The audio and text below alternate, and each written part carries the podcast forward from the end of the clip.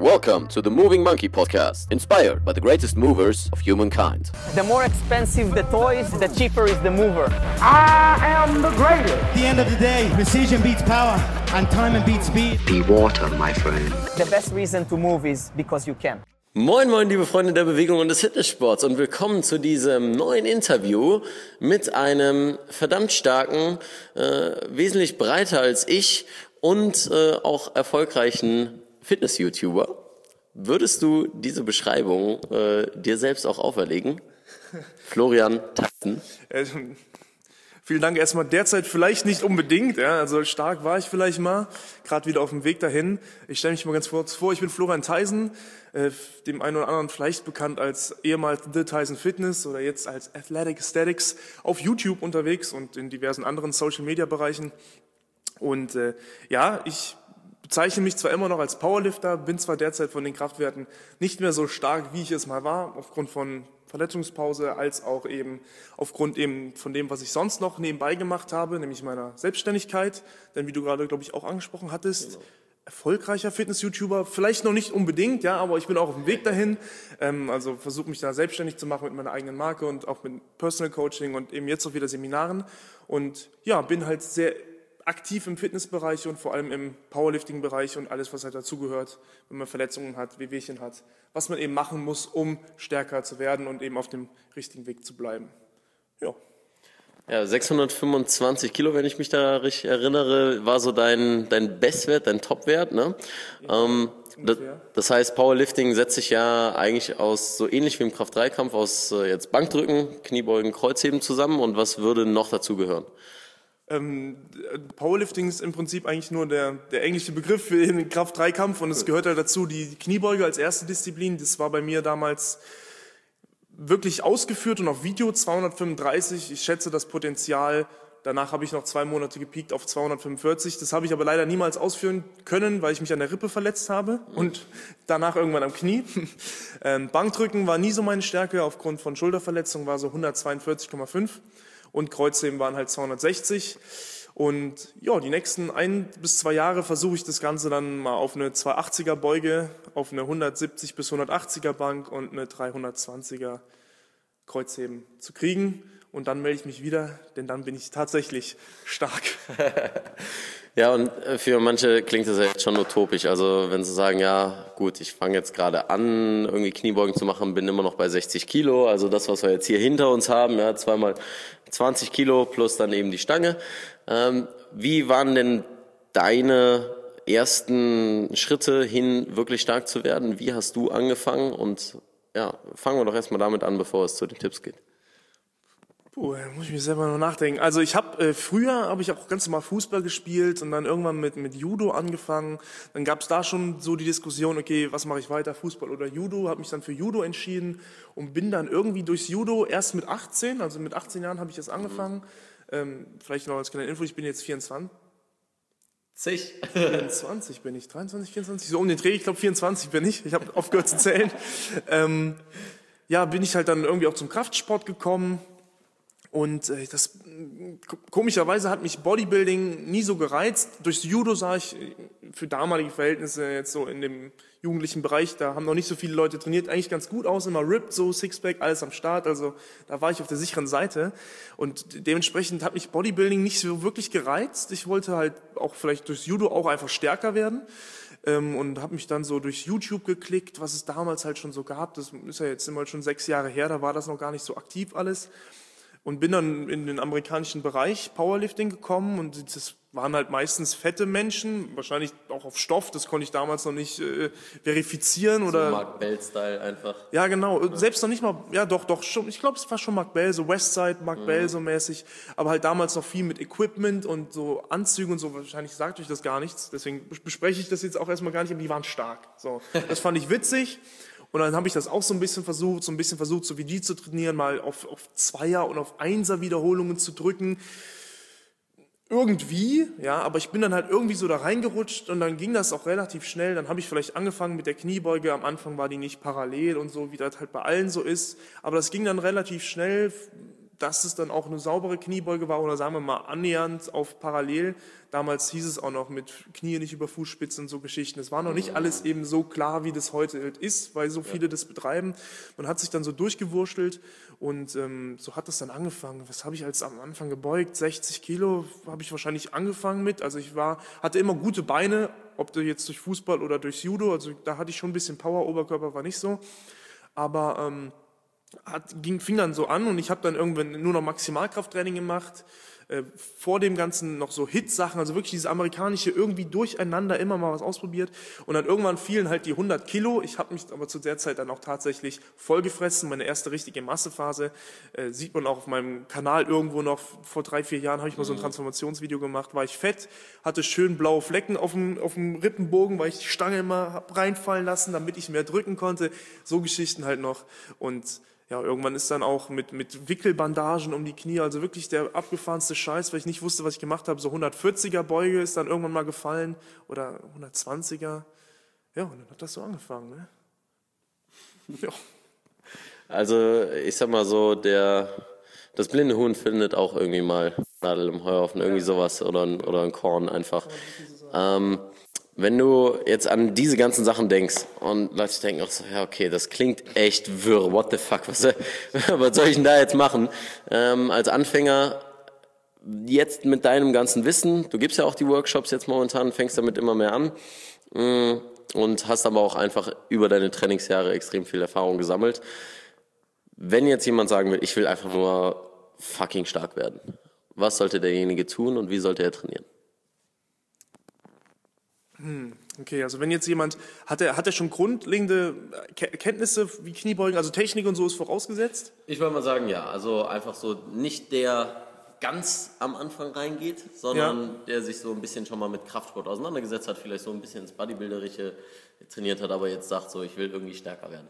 Okay, alles klar. Also ich setze jetzt mal voraus, dass die Technik stimmt. Für, ähm, also für Einsteiger oder Anfänger, das sind ja dann in dem Bereich Anfänger, ist es von Vorteil, dass man eben in einem ja, höheren Intensitätsbereich trainiert. Also man, um Kraft aufzubauen, sollte man tendenziell eben in einen höheren Intensitätsbereich gehen. Intensität bedeutet jetzt in dem Fall, dass man ähm, die Prozentzahl von dem nimmt, was man einmal schafft. Also beim Krafttraining oder im KDK geht es ja um das One-Rep-Max, was schaffe ich in einer Wiederholung und Intensität ist einfach eine Prozentzahl davon und im Bodybuilding-Bereich trainiert man meistens so im Bereich 60 Prozent bis 75 Prozent. Das bestimmt dann meistens auch schon die Wiederholungszahl, also sagen wir 15 oder 12 Wiederholungen bis hoch zu 8, 7, 6. Und darüber hinaus geht man ja meistens einfach nicht, weil das ja nicht so gut für den Muskelaufbau ist. Das ist ein anderes Thema, weil letztendlich ist das nicht ganz, ist es eigentlich egal, weil man kann in jedem Intensitätsbereich Muskeln aufbauen. Aber ähm, den Intensitätsbereich wählt man höher, 75 Prozent bis, ich sag mal für Anfänger maximal 85 Prozent, weil darüber hinaus wird es dann schon wieder von der Technik ein bisschen schwieriger. Und dann geht man von den Wiederholungen in den 6er bis 4er Bereich, würde ich empfehlen. Ähm, Grund hierfür ist einfach, hier hat man größeres Potenzial, schneller Kraft zu steigern.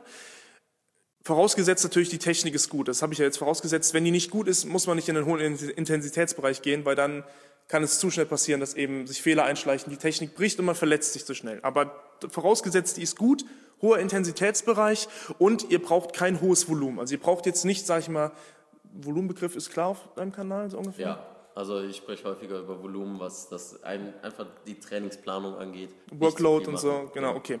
Genau, ihr braucht nicht so viel, weil ihr euch noch total schnell anpassen könnt. Also das ist bei mir oder bei dem Fortgeschrittenen das ist anders, der braucht höhere Reize, der braucht mehr Reize. Aber bei dem Anfänger reicht es schon, wenn ihr, sag ich mal, einfach die Kniebeuge ausführt. Ihr müsst eigentlich die Stange nur angucken am Anfang, um Gains zu machen.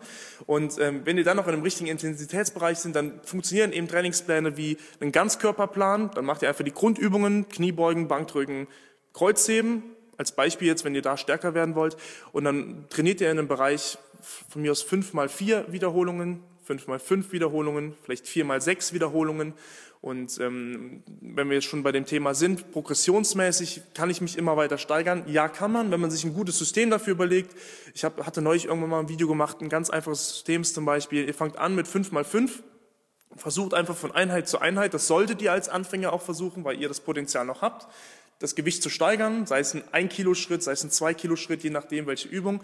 5 mal 5, Nächste Einheit 5x5 mit 100, nächste Einheit 5x5 mit 102 und ihr versucht immer das Gewicht zu steigern. Und wenn das irgendwann nicht mehr funktioniert, der Tag wird kommen oder das Training wird kommen, das kann natürlich auch daran liegen, ihr habt schlecht geschlafen, alles war kacke, dann probiert das beim nächsten Mal nochmal. Wenn das nochmal der Fall ist, dann nehmt ihr einfach einen Prozentsatz vom Gewicht wieder runter, also ein bisschen runter und setzt dafür eine Wiederholung an. So quasi manipuliert ihr quasi das Volumen, weil ihr nehmt Gewicht runter, durch die zusätzliche Wiederholung habt ihr trotzdem wieder ein höheres Workload oder ein höheres Volumen und könnt dann einfach weiter steigern. Sagen wir, ihr wart bei 5x5 mit 110, dann nehmt ihr zum Beispiel beim nächsten Mal nur noch 105, macht dafür aber 5 mal 6. Oder von mir aus, ihr macht einen Satz mehr, macht 6 mal 5.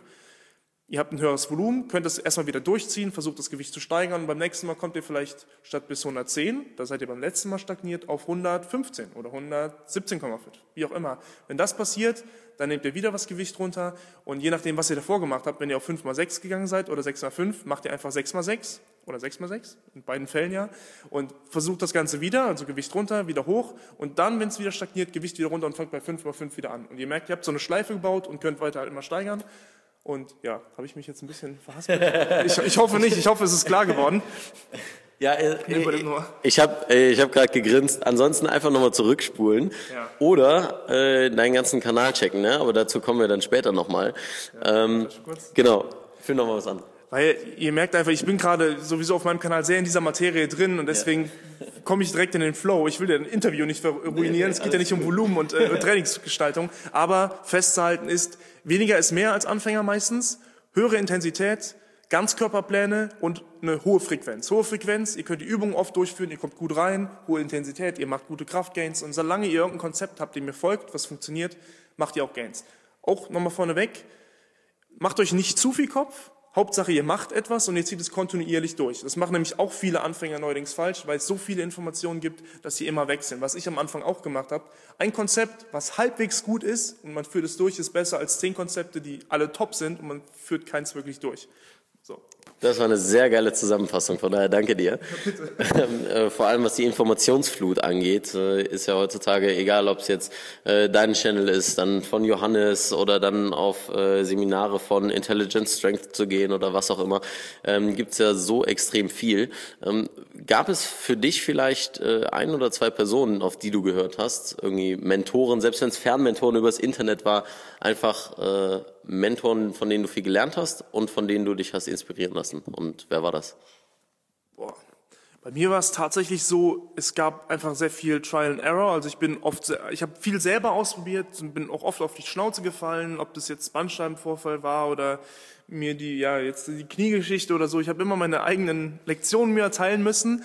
Wenn es einer, einen gibt, an dem ich mich so ein bisschen orientiert habe, dann ist es aus dem amerikanischen Bereich Chris Duffin was ähm, Technik angeht, als auch, also vor allem aber auch die, ja, diese funktionalen Ausgleichsübungen, halt um den Körper noch irgendwie gesund zu halten bei dem Ganzen, weil Chris Duffin ist da schon heftig unterwegs, was das angeht, wirklich die Stabilisatoren alles on point zu haben. Auch Chris Duffin beugt auch immer barfuß, die Füße vernünftig in den Griff zu kriegen und so. Das ist halt wirklich eine gute Basis ist, auf der man auch trainieren kann. Ist vielleicht für Anfänger noch nicht ganz so relevant, weil das ist halt bei Fortgeschrittenen dann wirklich, das ist aber wäre trotzdem interessant. Aber wirklich diese Anfängersachen oder so, da bin ich halt einfach wirklich immer wieder gegen die Wand gerannt und habe halt geguckt, wie komme ich am, am, schnellsten durch die Wand ja. und hatte keinen Mentor. Was im Nachhinein natürlich mir viel an Wissen oder an Erfahrung gebracht hat, aber halt auch einfach extrem viel Zeit gekostet hat und eben Verletzungen, die auch wiederum Zeit gekostet haben. Also wirklich, bei mir ist es nur Chris Duffin und halt, was wer halt so, was halt so motiviert damals, ne? Dan Green oder so, oder George Lehman oder Pete Rubich, einfach die Intensität.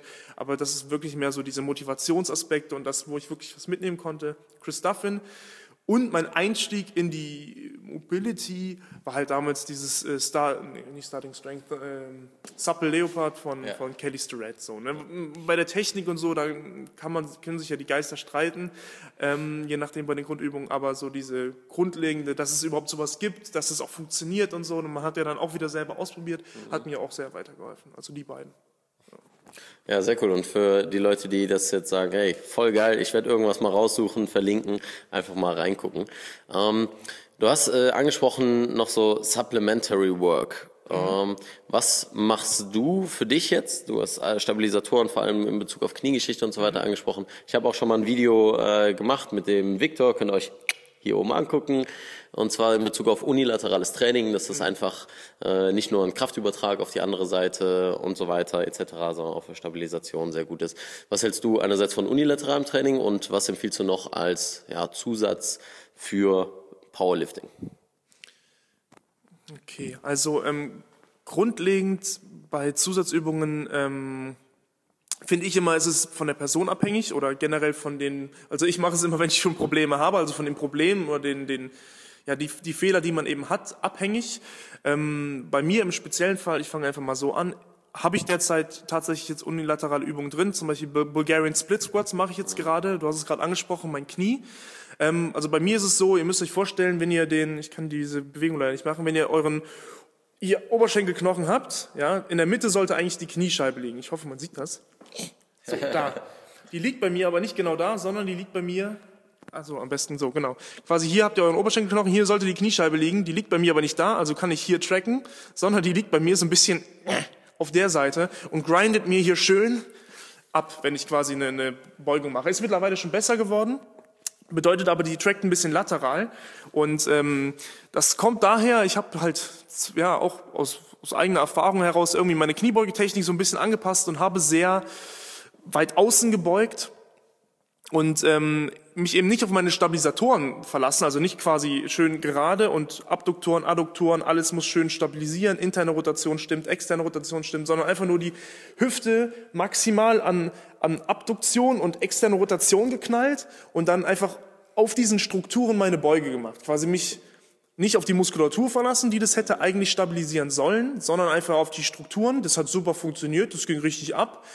Im Nachhinein fehlt aber dann natürlich einfach diese, diese Muskulatur. Und jetzt bin ich eben gerade dabei, äh, diese Stabilisatoren vernünftig ans Feuer zu bekommen, dass sich diese Spannung löst, also es funktioniert auch, und speziell dabei den, den ähm, Vastus medialis in dieser letzten, diese letzten 30 Grad von der Streckung des Beines ist eher eben hauptsächlich dran beteiligt, reinzubekommen. Deswegen sind meine Zusatzübungen im Bulgarian Split Squats, um diese Stabilisation als auch diese Streckung, also ich nehme die komplett mit, so ein bisschen auf den ähm, inneren Teil mit reinzubringen, aber vor allem eben diese Stabilisation. Ähm, dann habe ich noch drin ähm, Terminal Knee Extension, also quasi ich habe ein Band hier in der Kniekehle nach vorne und muss eben immer dagegen anstrecken, auch einbeinig, also auch wieder stabilisierend gleichzeitig für die Abduktoren und dann mache ich eben noch die äh, Windmills, heißen die so? Nee, Hip Airplanes, genau, Hip Airplanes, auch eben für das Gleiche, wieder die äh, Stabilisierung als auch Abduktion und Ranführung, Adduktion. Einfach wirklich, um diese Stabilisierung reinzubekommen. Das ist im Moment mein Fehler, mein Manko, was mich eben davon abhält, das habe ich ja gerade eben auch erklärt, dass ich so versuche, was bringt mich weiter im Powerlifting, was muss ich dafür machen, eben auch diese Übungen, diese Functional Supplemental Exercises, das ist das, was mich derzeit weiterbringt, weil da hapert's bei mir. Und generell kann ich jedem empfehlen, wirklich im Training einfach darauf zu achten, dass ein gutes Gleichgewicht herrscht. Ja, also wenn ich jetzt fünfmal die Woche Bankdrücken mache, dann sollte ich mir vielleicht auch überlegen, ob ich vielleicht was für die externe Rotation und für die, für die Rückführung des Arms mache, als äh, nur nach vorne zu drücken und dann wie so ein Affe da zu sitzen. Das kann gut gehen, das kann ja gut gehen, das kann zwei Jahre gut gehen, aber irgendwann kommt halt der Tag, dann geht das nicht mehr gut. Ich denke, dafür wirst du auch genug auf deinem Kanal machen. Und ähm, das ist eigentlich, die Supplemental Exercises im Powerlifting dienen eigentlich nur dafür, uns entweder gesund zu halten, weil Powerlifting ist eben ein sehr einseitiger Sport, äh, beziehungsweise ja schon Verletzungen, die wir haben, auszugleichen. Und genauso nutze ich das und da sollte man auf ein gutes Gleichgewicht achten. Wer dreimal Bankdrücken macht, sollte auch dreimal rudern und dreimal so machen. Ja, definitiv. So wie die Winkelkatze dann. Ja, das ist einfach so das, was äh, die meisten Leute, ja, äh, die meisten Leute einfach vergessen, dass egal was sie machen, auch mal außerhalb dieser normalen Bewegungen, die sie sonst, egal im Alltag oder im Sport, äh, die sie haben, immer mal rauszugehen, immer mal dem Körper einen anderen Reiz zu geben, um eben nicht immer dasselbe zu haben, zum Beispiel dann irgendwie die Patella immer auf einer Seite zu grinden. So. Ja. Ähm, was ist für dich denn eine Definition von einem ästhetischen und athletischen Körper? Athletic Aesthetics ist ja jetzt deine Marke ähm, schon länger. Und wie definierst du das und was ist äh, dein ja, Ziel gewesen oder ist immer noch dein Ziel mit äh, Athletic Aesthetics? Ah, schöne Frage eigentlich. Ähm, das Ziel habe ich nämlich zwischenzeitlich so ein bisschen verloren gehabt durch eigentlich die Arbeit an Athletic Aesthetics. Also der Gedanke ist damals entstanden, ich habe damals nicht so viel mit Bodybuilding, also ich habe ja gerade eben so ein bisschen über mich erzählt, nicht so viel mit Bodybuilding anfangen können, also mit diesem klassischen, nichts gegen Markus Rühl, aber Markus Rühl Bodybuilding, ne? äh, halt dieses wirklich aufgepumpt sein, um aufgepumpt zu sein, sondern ich wollte halt auch was damit machen können, ob das jetzt durch das Kampfsport-Ding kam oder eben durch dann irgendwann durch das Powerlifting-Ding, aber ich wollte natürlich auch nicht scheiße aussehen. Was mich halt, was ich gerade eben auch angesprochen habe, die Leute waren alle fett, die ich damals, also halt nicht negativ gemeint, aber die waren halt bisschen kräftiger ja, und fett. Ja? Ähm, und das fand ich halt, dachte ich so, ist unnötig, weißt du, man kann ja auch stark sein und gut aussehen. Ne? Und so aus dieser Idee ist es irgendwie entstanden, dass ich halt äh, die Funktion beziehungsweise die Kraft aber halt vor die vor das Aussehen stelle. Also ich bin gibt halt auch Phasen jetzt derzeit werde ich auch immer ein bisschen runder noch.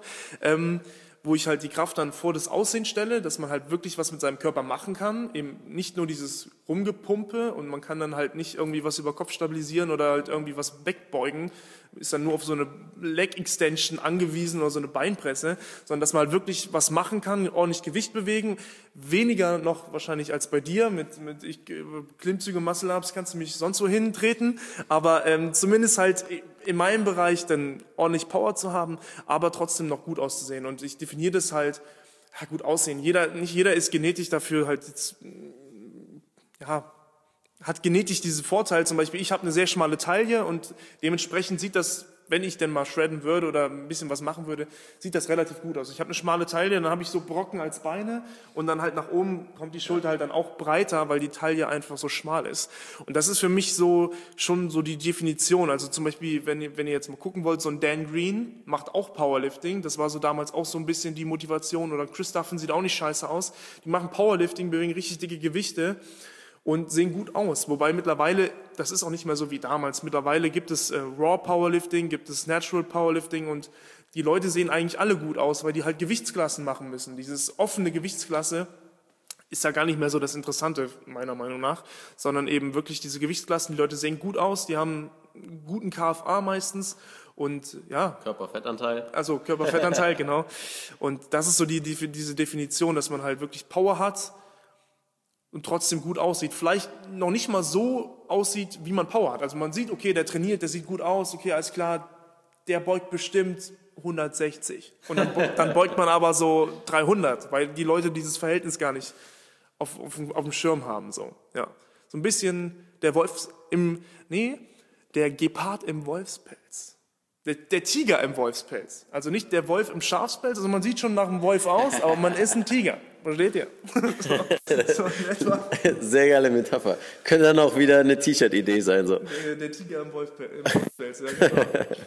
ähm, wo geht's für dich denn, wenn du jetzt mal daran denkst, an Verletzungen sind alles fein, äh, kommt keine Verletzung mehr und so weiter. Passiert natürlich schnell bei so einem Sport, weil auch viele Gewichte sehr hohe Lasten auf dem Körper.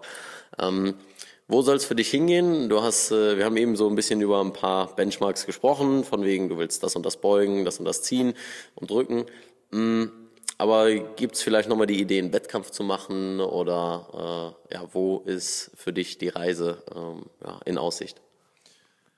Ja, also ich, ich hoffe natürlich, dass ich mich nicht nochmal verletze, beziehungsweise wenn dann nicht drastisch. Äh, die Planung sieht derzeit vor, dass ich mich auf 2019 vorbereite. Das sind jetzt noch knapp zwei Jahre, also etwas weniger als zwei Jahre. 2018 werde ich sicherlich auch einen Wettkampf bestimmt mal mitmachen, einfach nochmal um einen gemacht zu haben, aber jetzt nicht mit großartiger Vorbereitung. Und die Ziele sind halt schon so, dass ich versuche, das dreifache Körpergewicht zu beugen. Das wird dann ungefähr bei 280 liegen. Also wenn ich, ich starte dann in der 93er Klasse, also so mit circa 92 Kilo. Ähm, derzeit wiege ich auch 92 Kilo, also ähm, in zwei Jahren hoffe ich natürlich, dass sich das Ganze dann ein bisschen vom, vom, von Fett zu Muskeln verändert hat. Also natürlich möchte ich die Klasse auch gut ausfüllen mit einem etwas niedrigeren KFA, also schon, das ist halt, genau, also in zwei Jahren möchte ich eigentlich dieses Athletic Statics Ding erreicht haben, also dass ich wirklich die Leistung habe und einfach mit einem niedrigen KFA oder sagen wir mal mit einem guten KFA bei 92 Kilo dastehe und dann halt die 280 eben Kniebeuge, das wäre halt einfach bei dreifaches Körpergewicht beugen, ähm, weil irgendwann ist es halt auch einfach so, der Sport ist belastend. Deswegen, ich will jetzt nicht auf eine 300er hoch und mir also quasi von 280 auf 300 dann noch drei Jahre da dranhängen, um da 20 Kilo drauf zu packen. Ähm, das wäre so das Ziel. Bankdrücken wäre so das doppelte Körpergewicht eigentlich, aber das sind dann halt auch schon 184 so in dem Bereich möchte ich aber auch landen. Mal gucken, ob die Schulter eben mitspielt. Derzeit drücke ich zum Beispiel nur schräg, einfach weil es mir das Ganze einfacher macht, weil es den Kopf frei hält, weil ich jetzt nicht viel dafür tun muss. Ähm, natürlich muss irgendwann der Switch auf Bankdrücken kommen. Mal gucken, wie sich das entwickelt. Und Kreuzheben wäre halt schon, also mit Sumo, also ich bin ein Sumo-Heber auf jeden Fall von meinen Hebeln her und von meiner Technik her. Ähm, lasse ich aber derzeit auch wegen dem Knie, also bin derzeit auch parallel Conventional unterwegs als Training. Ähm, aber sind die 320 so, in dem Bereich möchte ich schon heben. Bedeutet, wir wären dann bei einem 780er Total, was ich will jetzt hier auch nicht anmaßend klingen oder so angeberig oder so. Das habe ich alles noch nicht erreicht. Ich muss das erst noch mal aufs Parkett legen. So, ich weiß auch nicht, ob ich es erreiche. Aber das ist, sind halt so die Ziele. Ne? Wenn du halt keine Ziele hast, dann kannst du halt auch nichts erreichen, so in Anführungszeichen. Ne? Deswegen fühlt euch nicht angegriffen, wenn jetzt hier jemand dabei ist, der vielleicht schon in dem Bereich hebt oder etwas drunter hebt und sagt, was will der Pimpf? So. Aber es sind halt einfach die Ziele. Das würde ich gerne erreichen. Und das wäre dann auch, glaube ich, deutscher Rekord und alles möglich. Ja, deutscher Rekord in den 90er. Könnte hinkommen, könnte hinkommen, 93. Ich weiß gerade nicht, wie er ist, aber das wäre schon, also es ist schon sehr anmaßend, was ich gerade erzählt habe. Aber schwirrt in meinem Kopf so rum und würde ich auch ganz gerne erreichen. Wir haben es auf jeden Fall aufgenommen und dann schauen wir mal in zwei Jahren, wie es dann damit aussieht. Machen wir nochmal ein Folgeinterview. Ja. Ähm, und wenn du für Anfänger hast du jetzt schon Tipps gegeben und Fortgeschrittene, die jetzt einfach nochmal sagen, okay, ich bin jetzt auch etwa in dem Bereich, ähm, einfach für dich, was waren deine Best Practices, so drei Stück, ähm, die dich auf jeden Fall weitergebracht haben? Kniebeugen, Bankdrücken, Kreuzheben. Nein, Nein Spaß. ähm, boah, das ist schwierig, ne? Bei, beim Fortgeschrittenen, weil das Grundkonzept wird ja schon beherrscht. Also man muss immer draufpacken. Das ist halt leider so. Ne? Man muss immer gucken, dass man so trainiert, dass man beim nächsten Mal mehr trainieren kann. Und dann muss man gucken, dass man die Regeneration ein bisschen im Griff hat. Zum Beispiel damals habe ich auch überhaupt nicht mit Deloads gearbeitet. Die Deloads haben sich dann immer selber eingeschlichen, indem ich mich eben irgendwie verletzt habe oder sonst was. Ja, also das war Kann immer. Ich auch ein Lied von singen, ja. Ja, das ist der Körper. Entweder man gibt dem Körper was, was er haben will, oder der Körper nimmt sich das. Und wenn der Körper sich das nimmt, dauert es meistens länger. Ähm, also gut, Practices, das ist eigentlich schon eine Practice für Fortgeschrittene, die in dem Bereich sind und richtig Dampf geben wollen. Hört auf euren Körper. Ähm, kompensiert nicht mit äh, schlechter Technik oder mit, weiß ich nicht was jetzt irgendwie, weil auf dem Trainingsplan steht, ich muss das und das und das machen. Ähm, das geht einmal gut, das geht zweimal gut, das geht dreimal gut. Bei mir ging es vielleicht auch fünfmal gut. Aber irgendwann, vor allem, das ist dann so ein Rhythmus, weil es ging ja bis jetzt immer gut. Und dann irgendwann ist es eben so, dann geht es nicht mehr gut und dann hat man eine schön lange Pause und die wirft einen immer heftig zurück. Hört auf euren Körper, hört auf Überlastungserscheinungen, wirft, werft vielleicht mal eine Deload ein oder gestaltet euer Training direkt so, dass er diese Faktoren, äh, dass es diese Faktoren mit einberechnet. Gibt's auch Videos auf meinem Kanal zu übrigens. Ähm, weil es ist halt einfach auch für mich derzeit ein äh, so ein präsentes Thema, weil ich bin halt nicht so gut, wie ich damals war. Ich muss erstmal dahin kommen, bedeutet, wir sind vielleicht ungefähr auf dem gleichen Leistungsstand. Das heißt, ich muss mein Training natürlich auch etwas so gestalten. Klar, ich habe vielleicht etwas mehr Zeit, weil ich das hauptberuflich mache, mehr oder weniger. Ähm, aber das Konzept ist das gleiche. Ihr müsst das Volumen immer weiter steigern und Deloads beziehungsweise Phasen einbringen, wo der Körper regenerieren kann. Ob das muskulär ist, ob das hormonell ist, ob das strukturell ist. Also wenn ihr eure passiven Strukturen durch eine richtige Peaking-Phase ge ge geritten habt, dann danach vielleicht auch mal ein bisschen regenerieren. Also Practice Nummer eins, hört auf euren Körper. Practice Number two. Hm. Wie sieht's aus mit der Ernährung? Oh, Wird ja auch ja. sehr gerne gefragt und ich weiß, äh, äh, deine Wichtiges Posts Thema. immer mal wieder Schnitzel magst du auf jeden Fall. ja, Aber- ja. Aber, Hat äh, sich mittlerweile aber auch ein bisschen geändert. Okay. Wie sind da deine Erfahrungen? Ja, auch, also jetzt, äh, die Ziele, die ich mir gesteckt habe, sind hoch, bedeutet natürlich, Ernährung ist auch ein großes Thema. Ähm, beschäftigt euch mal damit. Also ich bin jetzt mittlerweile da, dabei, dass ich auch tatsächlich pro Tag versuche, natürlich, es klappt nicht immer. Selbst ich, der das hauptberuflich, in Anführungszeichen wieder, macht, kriegt nicht pro Tag seine 300 Gramm Beeren rein oder 300 Gramm Obst rein. Ja, aber äh, wenn schon mal 50 Prozent der Tage das stimmt, dann ist es schon mal besser, als wenn keiner der Tage Beeren hat. Also ich versuche halt wirklich meine Mikro- und Makronährstoffe, äh, meine Mikronährstoffe zu decken, also Mineralien, Vitamine, indem ich einfach pauschal 300 Gramm Beeren morgens in mein Müsli esse. So, fertig. Dann kommt vielleicht ein Apfel dazu oder sonst was. Okay. Dann habe ich pro Tag meine 300, 400 Gramm Gemüse. Das können mal 500 Gramm sein, ich weiß es nicht. Das ist meistens Kaisergemüse mit noch zusätzlich Brokkoli dabei. Fertig. So einfach, dass diese Strukturen stimmen, dann Dampfgarer, zack, Ende aus. genau fertig. Ich mache es meistens sogar noch in der Mikrowelle, aber Ui. oh, Strahlung. Nicht, nicht, dass jetzt Veganer kommen und sagen, oh, du bist aber böse, also den Kanal abonniere ich nicht. Ich, ich weiß gar nicht, ob ich die auch gerne auf dem Kanal hätte. So. Krieg ich wieder Kommentare unter jedem Video. Nee, aber halt, dass halt die Pauschalen stimmen so und dann, ähm, ja, Omega-3 supplementiere ich seit neuestem auch. Einfach die Dosis, die man braucht, fertig aus, no matter what, ist am Tag drin, habe ich abgesaved. Vitamin D3, tatsächlich neuerdings auch. Also ich bin jetzt mittlerweile wirklich auf dem Trip, dass ich das komplett dafür optimiere, für das, was ich machen möchte. Ich möchte so leistungsfähig sein, wie ich nur sein kann. Und Ernährung ist eben ein großer Faktor und dann das, was ja auch schon bei vielen einfach fehlt, auch bei mir manchmal fehlt, ich track nicht immer, aber dass ich halt gucke, dass ich meine Makronährstoffe reinbekomme, meinen Proteinbedarf decke. Ich, dadurch, dass ich halt auch oft und sehr viel trainiere, habe den einfach auf zwei Gramm pro Kilogramm Körpergewicht jetzt gesetzt, auch im Aufbau. Also ich bin circa bei 170 jetzt derzeit, also das ist, als ich noch ein bisschen weniger gewogen habe, aber habe ich gleich gelassen. Das juckt jetzt auch nicht so krass. Hauptsache, man orientiert sich grob daran und halt meine Fette. Ich glaube, ich bin bei, was bin ich, 70 Gramm Fett oder 80 Gramm Fett und der Rest Kohlenhydrate. Aber ähm, ja, das Ritual funktioniert nicht immer, aber ich versuche mich immer wieder dran zu halten und darauf zu fokussieren. Also guckt, dass ihr die Ernährung in den Griff bekommt und wenn wir schon dabei sind, als, als dritter Punkt, guckt, dass ihr eure Alltagsfaktoren auf die Kette bekommt. Ob das Stressmanagement ist, ob das euer Schlafrhythmus ist. Ähm, ja, haltet einfach vor Augen, dass egal was ihr im Alltag macht. Stress ist, der Körper kann nicht unterscheiden, ob es psychischer Stress ist oder physischer Stress ist. Wenn ihr einen sehr stressigen Alltag habt oder euch selber viel Stress macht, dann wird sich das automatisch auf eure Regeneration oder euer Training auswirken. Guckt, dass ihr das so ein bisschen im Griff habt und dann gebt einfach Gas. Also letztendlich, die wichtigsten Faktoren sind tatsächlich einfach, dass man sich nicht verletzt, dass man guckt, dass die Regeneration gut ist. Und weil das Training ist eigentlich der einfachste, der einfachste Part. Trainieren kann jeder. Und selbst das können nicht alle. Ja. Richtig.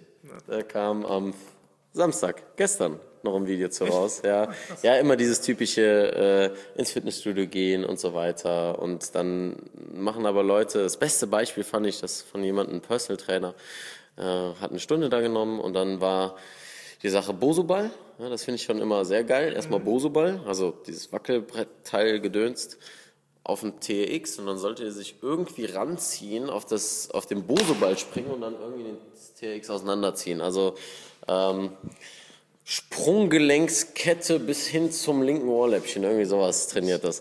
Naja, aber ihr habt jetzt ganz, ganz viele Tipps für äh, smartes Training, für starkes Training erhalten und äh, das klang auf jeden Fall professionell und ist auch sehr professionell. Und wenn ihr euch da nochmal mehr Tipps abholen wollt, dann kann man das nicht nur auf deinem Channel tun, sondern auch bei Workshops, die du jetzt gibst.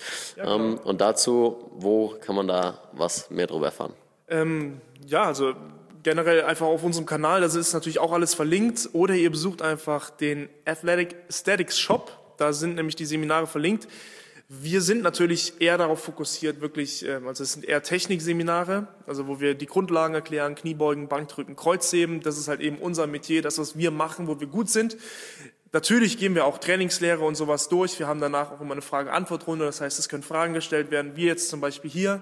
Ähm, Thema Ernährung, Thema Training etc. Was bringt mich weiter? Zusatzübungen, Supplemental Exercises. Wir gucken halt auch, wo sind Schwächen bei den Leuten, bei der Kniebeuge, Kreuzheben, wie kann man das ausgleichen.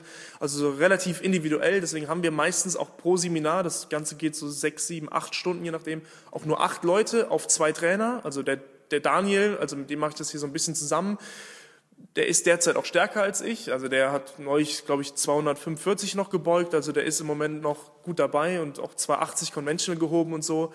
Ähm, und ja, mit dem mache ich das so zusammen. Das sind die Seminare und die findet ihr eigentlich auf athletic-statics.de als auch den kranken Merch. und ja, aber am besten eigentlich auf dem Kanal, weil da bekommt ihr auch so, so ein Bild von dem Ganzen, was wir betreiben eigentlich, ja. Instagram und Facebook haben wir zwar auch, aber da bin ich noch nicht ganz so aktiv derzeit so, weil YouTube ist schon eher mein Baby und äh, ja, da kann man mich finden. Und das hat so auch noch als Review nach dem ersten Workshop gesagt, das ist nicht nur für Leute, die fortgeschritten sind. Genau. Ja, nicht nur irgendwie, wir haben von großen Zahlen gesprochen oder du hast von großen Zahlen gesprochen, irgendwie das und das heben und beugen. Also lasst euch davon nicht beeindrucken. Macht es auf jeden Fall, denn Technik kommt immer als erstes. Das hast du äh, leider auch schmerzlich erfahren müssen. Ja, und das ist auch immer so die Sache. Ich habe mal ein Kniebeugen-Video hochgeladen und äh, das war auch im Kraftwerk äh, hier im Pulheim. Das eine eine Technik, die ich mir nicht nochmal reinziehen würde. Und ich habe wirklich gedacht, ich habe wirklich gedacht, ich mach's gut. So. Und das denkt man immer am Anfang. Und äh, das ist einfach so die Sache, verletzungspräventiv zu arbeiten und einfach gesund den Körper zu erhalten, weil ihr macht ja nicht nur den Sport, ihr habt auch noch einen Alltag. Und deswegen äh, zieht euch auf jeden Fall die Technik rein, zum Beispiel beim Workshop ja, von Florian. Ähm, das ist immer eine gute Sache, wenn ihr hier, äh, egal aus welcher Ecke Deutschlands oder deutschsprachigen Raum kommt, einfach äh, macht das investiert das Geld, das kann ich euch nur empfehlen. Ähm, genau, von daher erstmal vielen Dank für deine Zeit. Gerne. Ja, dass du da warst, äh, auf dem Kanal für das Interview und den Podcast. Wenn ihr das jetzt sagt, irgendwie gut, cooles Video und so weiter, ich will das aber nochmal hören, weil einfach so geile Tipps waren. Aber unterwegs, ich habe keine Zeit mir immer, äh, wie lange haben wir jetzt? 35 Minuten äh, zu gucken, dann einfach mal unten auschecken, da gibt's auch die Podcast-Folge davon. Von daher, Definitiv. Florian, danke dir Danke dir, Leon. und bis in spätestens zwei Jahren und zu gucken, ob die 780 fallen. wird geguckt, ob ich gelogen habe oder nicht. Ja, von daher, keep moving, stay sexy, dein Leon. Hey, hier ist Leon, euer Moving Monkey und wow, vielen Dank, dass ihr so lange dran geblieben seid und alles bis zum Schluss gehört habt. Und dafür möchte ich mich bedanken und zwar mit zwei kleinen Dingen zum Abschluss. Zunächst einmal habe ich einen kostenfreien Mobility-Kurs für dich, den du in der Beschreibung findest. Einfach deine E-Mail-Adresse eintragen und du bekommst ihn kostenlos in deine Mailbox geschickt, wo ich dich an die Hand nehme, mit Mobility anzufangen, mit den grundlegenden Dingen, die du brauchst, um schmerzfrei und beweglicher zu werden. Und noch ein Angebot an dich. Schreib mir einfach eine Mail an info.leonvictor.de, wenn du Fragen zu Mobility hast. Und dann freue ich mich auf deine Mail und bis zum nächsten Podcast. Keep moving, dein Leon.